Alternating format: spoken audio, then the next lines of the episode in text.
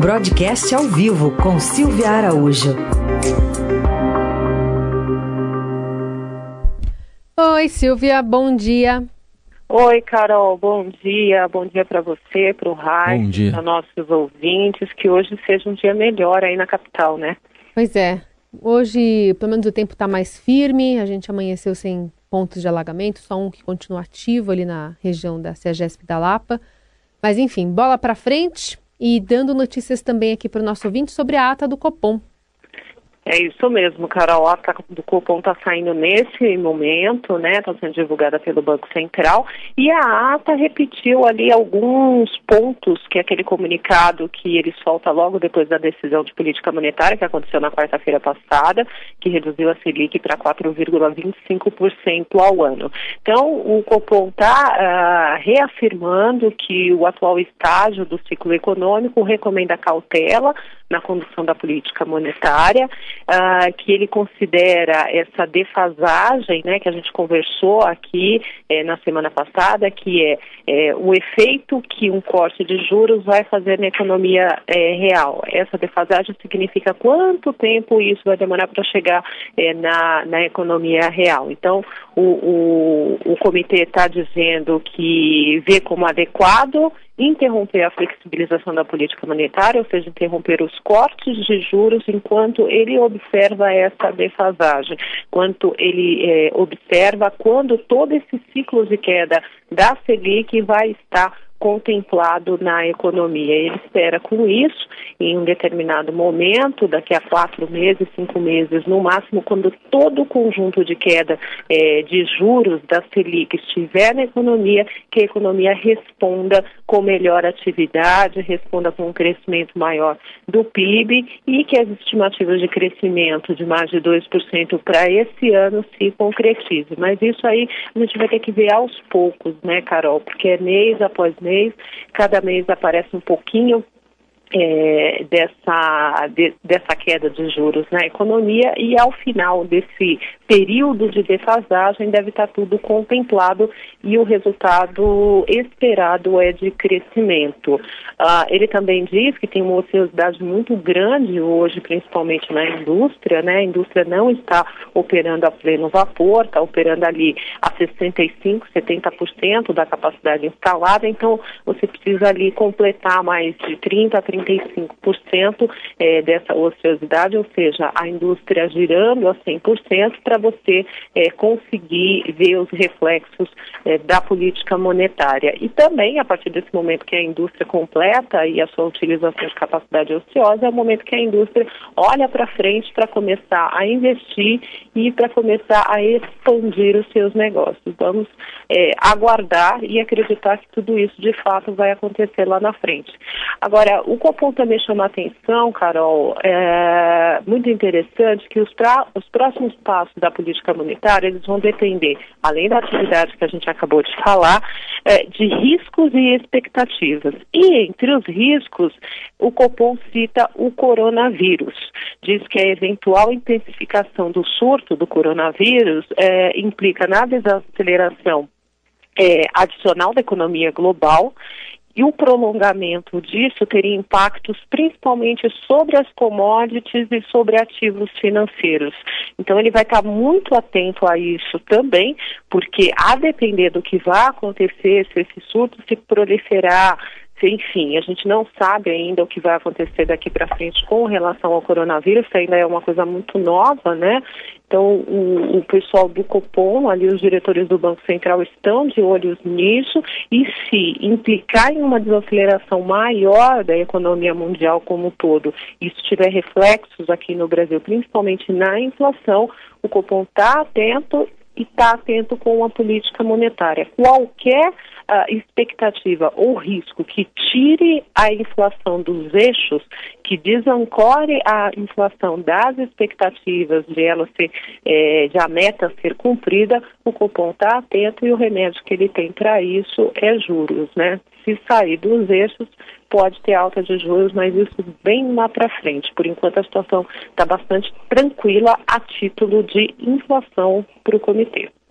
Muito bem. Você falou aí da. Bom, o Copom fica de olho na inflação. A gente teve essa chuva em São Paulo. Imagino que você que morou aqui, é daqui, deve estar tá com saudade, né, de, de não ter estado aqui ontem, né, como a gente. Você está em Brasília agora, né, Silvio? Mas como é que pega a, na inflação essa chuva? Pode aumentar a inflação em São Paulo? Pois é, esse é um dos reflexos dessa, dessa chuvarada toda que teve aí em São Paulo, né? Desse, desse tempo ruim em São Paulo também, em outros lugares, a gente viu isso também em Minas, né, Raíssa, no Espírito Santo, no Rio de Janeiro. É, em São Paulo, você pega muito ali na questão da inflação dos alimentos, principalmente por todo uh, essa, uh, esses efeitos da chuva, principalmente no CEAGESP. Então, ali você vai ter uma pressão de inflação eh, para as hortaliças, para as frutas, e isso eh, compõe a inflação dos alimentos. A gente pode, vai poder observar isso a partir das próximas medições, principalmente do IPC da FIP. Então, é provável que a inflação no mês de fevereiro em São Paulo, e também deve ter um pouco de reflexos em março, porque até você é, observar se teve ou não é, mais demanda para determinados produtos, né? Porque essa mais demanda para determinados produtos que porventura falte, porque eles se estragaram com a com a cheia, com a enchente, com a chuva, é, é pode pressionar os preços. Então, por exemplo, isso acontece muito ali na, no caso das hortaliças que são muito perecíveis, né? Então, daqui a pouco você vai observar na feira, no supermercado, o preço dessas hortaliças subindo, a demanda continua, então isso acaba gerando um pouco de pressão é, nos preços. E você vai observar, em São Paulo tem uma participação muito grande no índice de inflação como um todo, né? O IPCA, que é a inflação que o Copom, que a gente acabou de falar, observa. Então, essa inflação do mês de fevereiro, ela deve ser observada com muita cautela, reflexos também pode é, aparecer no mês de março.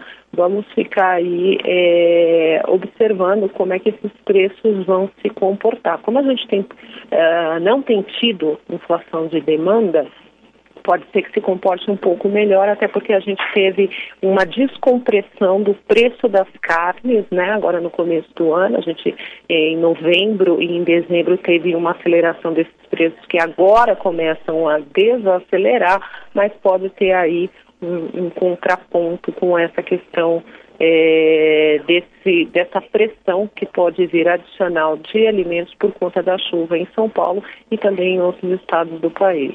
Você sabe, Silvia, a gente conversou agora há pouco com um representante dos comerciantes lá da, da CEAGESP, e ele disse que apesar do abastecimento eh, ser normalizado nos próximos dias, ele dá até três dias para isso acontecer, ele disse que o prejuízo não deve ser repassado ao consumidor, que o preço da, da mercadoria não deve crescer. Mas acho que não dá para apostar exatamente nisso. Ele falou sobre é, oferta de mercado, enfim, que, que muito vai depender da procura de alguns certos alimentos que devem estar em falta, mas é muito previsível que alguma coisa vai chegar ao consumidor, né? É, é previsível, ainda mais nesse momento, né, Carol, que você tem um pouquinho de recuperação da economia e você vê um pouco mais de consumo, né, por parte das pessoas, por parte das famílias, principalmente aí por conta de algumas ações do governo, a questão do saque aniversário do fundo de garantia, há uma melhora mesmo que marginal no, na questão do desemprego, então empregos, mesmo que não empregos formais, mas empregos informais é, acabam é, balizando ali, reduzindo um pouco a taxa é, de desemprego como um todo. Então essa sensação de um pouquinho mais de renda na mão das pessoas acaba fazendo com que as pessoas consumam um pouco mais. Então, como a gente observou isso é, da metade do ano passado para cá, principalmente ali no último trimestre do ano, um pouco mais de consumo, e isso que forçou, inclusive, a inflação da carne, porque as pessoas estavam com um pouco mais de recursos nas mãos, e aí elas foram procurar mais o produto, e quando a demanda é maior do que a oferta, os preços sobem. Isso é economia, não tem como a gente é, dizer o contrário.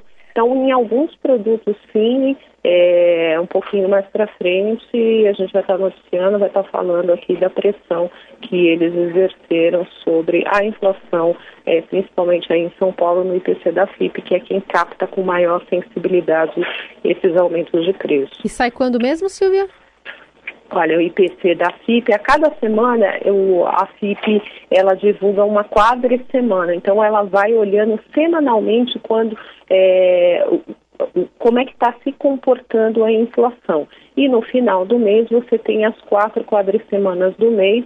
Logo depois do carnaval a gente vai ter aí um, uma fotografia do que foi o mês de fevereiro na inflação de São Paulo. Boa. Só para citar, hoje tem reunião de governadores, né, aí em Brasília e nesses últimos, nessas últimas semanas teve muita questão aí, controvérsia envolvendo governadores e o presidente Bolsonaro. Uma delas é a história de zerar o ICMS, né, que o presidente quer que eles zerem ICMS sobre combustíveis. Só isso, né? Só isso, né, Raíssa? Em reunião de governadores aqui em Brasília tem sido um fórum aí para muita briga, né? Porque na realidade o pessoal vem para cá, conversa, conversam, são mais, é, não são reuniões terminativas, né? Porque a gente nunca vê desfecho dessas reuniões. A grande preocupação dos governadores nesse momento é esse, é, esse texto de reforma tributária que o Executivo Federal tenta terminar, até agora a gente não tem ainda uma cara de como vai ficar essa proposta de reforma tributária do, do, do governo federal.